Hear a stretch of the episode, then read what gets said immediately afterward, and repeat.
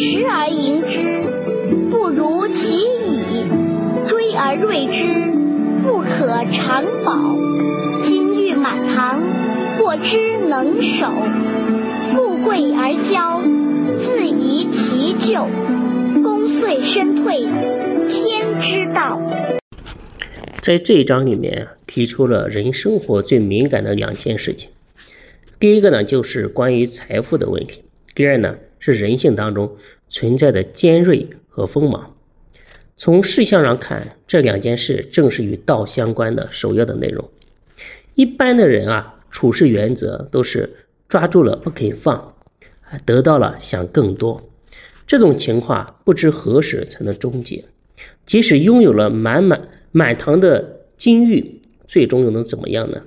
它给人所带来的，除了心气粗重，就是骄奢淫逸，而且呢是连绵相绝的罪报苦果，哎，这些呢更不在话下。所以说，老子奉劝啊，人们不如停止对财富的渴求，放弃对物质的贪恋，这样一步棋才是人生最高明的下法。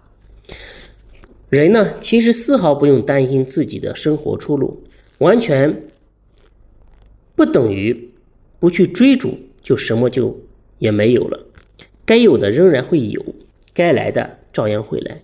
只要种下种子，就不愁它不生根发芽、不开花结果。一切拔苗助长的行为啊，都是多余的，而且是有害的。古人说：“但自行好事，莫要问前程。”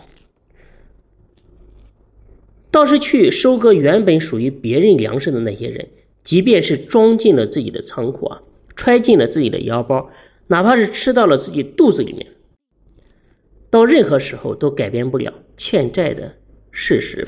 终究呢，要连本带利一起来清算，一定会足额去偿还。因为众生的等级高低已经注定，天下没有不还的债务。世上没有免费的午餐，道天然具有平等的法则，万物都含有不可分割的两面性。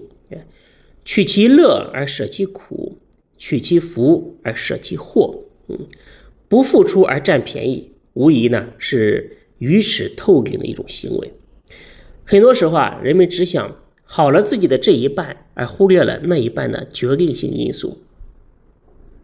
圣人之所以不去深层分析财富的因果关系，只提醒人停止守不住、容易招灾惹祸的这些说法，那是让人啊从里面吃一堑长一智，用体察来感悟财富所带来的苦乐的现象，从中得到一个深刻的认识，一个真切的教训，从此呢来彻底改变自己对财富的看法，建立正确的一个价值观。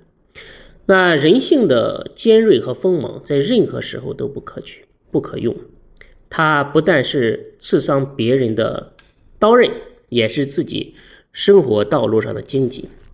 俗话说：“是非之因，是非之因多开口，烦恼只因强出头。”人烦恼的根源啊，是因为有太多的锐利，再加上争强好胜的心理。自古以来，不管是人还是物。凡是锋利的都容易折毁，都不可能保持长久。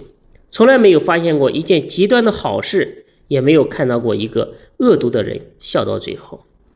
所以呢，老子呢在这一章的结尾的地方呢，举出了天地自然的最高法则，来撼动人啊根深蒂固的一个错误的见解，去教导人们学会遵从天理，顺应天道。同时呢，还告诉我们。不要只盯着眼前看，应该看到以后，看到将来，去考虑和了解事物发展的长远的过程。凡事呢，都要从长计议，不可以鼠目寸光。